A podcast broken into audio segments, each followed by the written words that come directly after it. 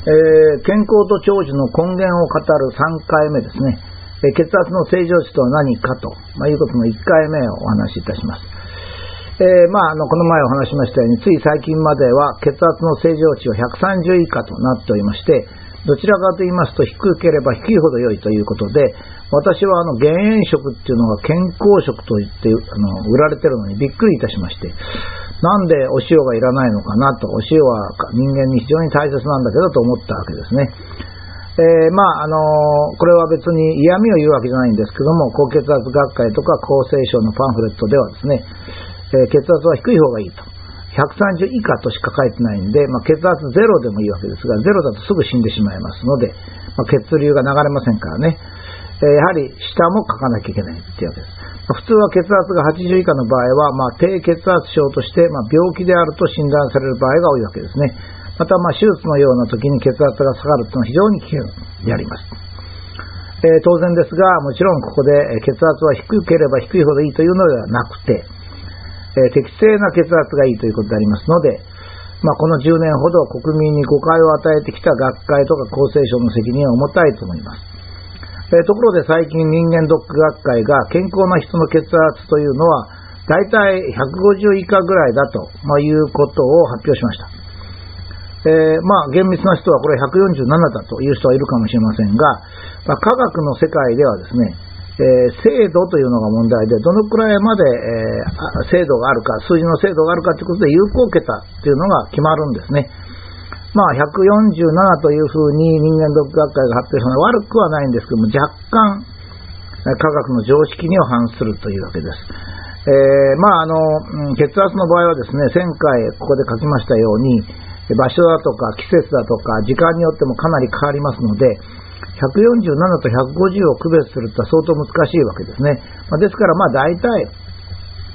まあ、血圧10ぐらいの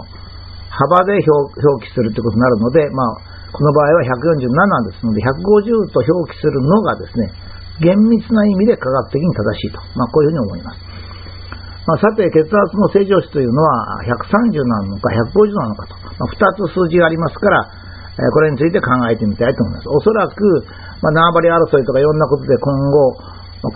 数字が混乱すると思います。つまりお医者さんのところに行って130以上だったら高圧剤を無理やり出すお医者さんもいるし、150以上じゃないと出さないお医者さんもいるっていう具体的な問題がありますし、現在治療を受けているという方もおられると思いますので、まあ、その人たちにとっては本当のことを知るというのは非常に重要だと思います。もちろん、あの、どちらでもないわけです。えー、正常な血圧ということの表現が間違ってるからですね。正常な血圧というのは体が正常な時ですよ。体が正常な時にその人が必要な血液を全身に届けるのに必要な圧力を体が決めております。これは血管の太さ、曲がり方、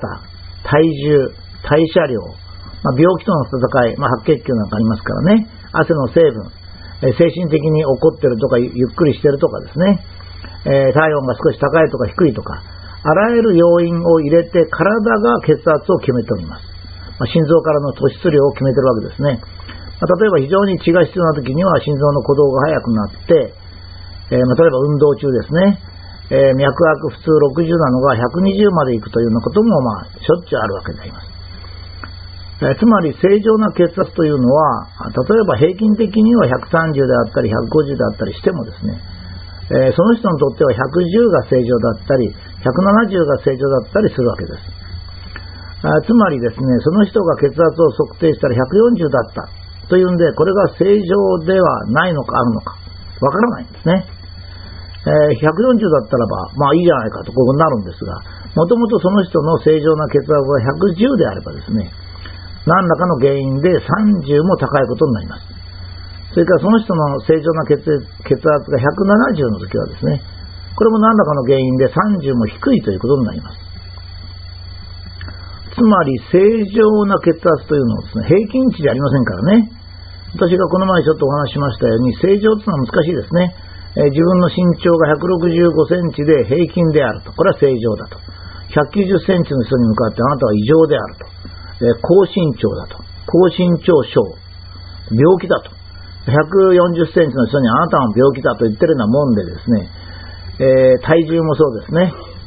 血圧が正常か異常かは圧力をまあ測るんではなくて、一つはですよ、末端の血流量を測るということも、あの、あり得るわけですね。で、我々はですね、あの、血圧についてあまり深く入りたくないんですよね。というのは、そこは医師の専門なんですね。えー、我々が知らなきゃいけないのは、血圧は何で調整されてるのかっていうことですね。例えば、どういう手段で。まあ、神経、交感神経と副交感神経の働き具合。腎臓が水分を調整してますから、血のですね、まあ、その働き具合、それからそれをコントロールしているのは酵素とかタンパク質とかいったものが調整してます。その他にもいろんなものが関係してますね。だから、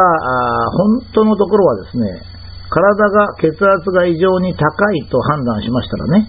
あるいは腎臓で血をこす量を増やして、おしっこを増やして、まあ、血圧を下げたりもまするわけですね。だからこの機能が通の病気というのはですよ、こういう機能が正常に働かない状態をもって病気と言ってるんです。ただですね、血圧だけ違うんですよね。だから、お医者さんの言われることがですね、まあ、お医者さんよくご存知なので、え割愛して言っておられるんですが、通常の病気というのは、体のコントロールが狂った時をもって病気と言ってるんです。あと、まあ、えー、ウイルスとかそういうもので攻撃される、こういうのを病気と言ってるんですが、高血圧の場合はね、病気の定義が違うんですよ。ちょっとこれはもう非常にこうややこしいのでですね、まずは、ここではですね、えー、一回整理をしたいと、まあ、ここで一応整理をしたいと思うんですが、血圧はその人が必要な血液を体の末端まで届けるために必要な圧力なので、当然その人の体の構造によって違います。形式的に血圧は何で決まるのかといえばですね、まあ、心臓から送り出す血液の量と血管の太さによって圧力損失の計算をすれば、まあ、これはまあ物理の世界っていうか科学工学の世界なんですが、簡単に計算することが出ます。できます。ですから血流量が分かれば圧力が分かるし、逆に圧力が分かれば血流量が分かるというわけですね。で、これを、まあ、人間の場合は、むやみやたらと心臓が送ってるんじゃなくて、え、何かの検出をしてるわけですね。例えば、栄養が行き渡ってないとか、酸素が行き渡らないとか、え病気をもう少し早く治さなきゃいけない。というふうに体が思って血液の量を増やしたり、それから寝るときなんかはですね、睡眠に入るときなんかはま血圧下がるわけですが、それはもう睡眠してるので、え、筋肉にあまり血を送らなくていいだろうと、ま、いうことで血圧を下げると。ま、これは体が自動的に調整しているわけですね。ですからもちろん1日でも血圧は一定ではないと、まいうことになります。えー、まあ、あの思い出す意味で1000回貼りました図をですね、ここに貼りますが、まあ、1日でなんでこんなに血圧が大きく変わるのって言ったら、それは体がですね、正常に働いて、えー、寝てる時は低くして、血流を少なくして、それから朝起きると、まずは張り切らなきゃいけないから血圧を上げて、ちょっと昼過ぎには中だるみをして、また夕方ハッスルして寝ると。まあ、こういうのに合わせてですね、え血圧を上げたり下げたりしてると。ま、これは体が自動的にやってるわけですね。えー、その他にも暑い寒いと、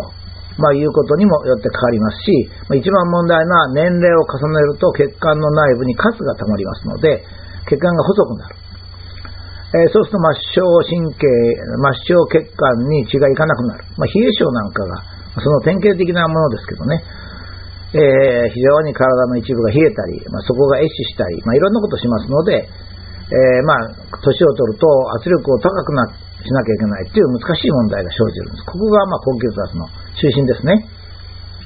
ですから普通に考えますとですね、あの、正常な血液、血圧というのを決めることはできないんですよ。ええ。だから高血圧というのはですね、不必要に高い圧力ということになるわけですね。まあ、本当はもう少し低い圧力でもいいんだけど、あの体の圧力のコントロールが狂って高い圧力になっていると、まあ、いうことなんですが、実は今、医学関係で高血圧っていうのはそうじゃないんですよ。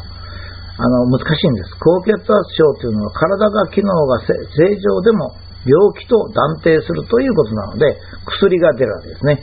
つまり、体の機能が正常でも病気っていうのはものすごくおかしいわけですね。だから、いろいろな考えが出たり、まあ、世の中が混乱していると。まあ、これが、薬を売るためのものっていうこともないと思うんですけども、そういうことを言われるのもですね、このへんてこな定義が原因になってます。えー、専門の血圧の先生とか厚労省はこうよく分かっていると思うんですけども、えー、血管の強さと血圧の関係がよく分かってないんですよ。これはあの物理のですね、材料破壊の問題なんで、まあむしろ私たち、私なんかの学問領域なんですけども、まあ、これがはっきりしてないわけですね。つまり体があこのくらい以上血の流れだけを見てるというふうに今の学問はあ医学は言ってるんですけどそうじゃないかもしれないんですね。まさか体ですからね人間の体ですから非常によく分かってて、えー、これ以上血の血圧上げると破裂しちゃうかもしれないなだけども上げないと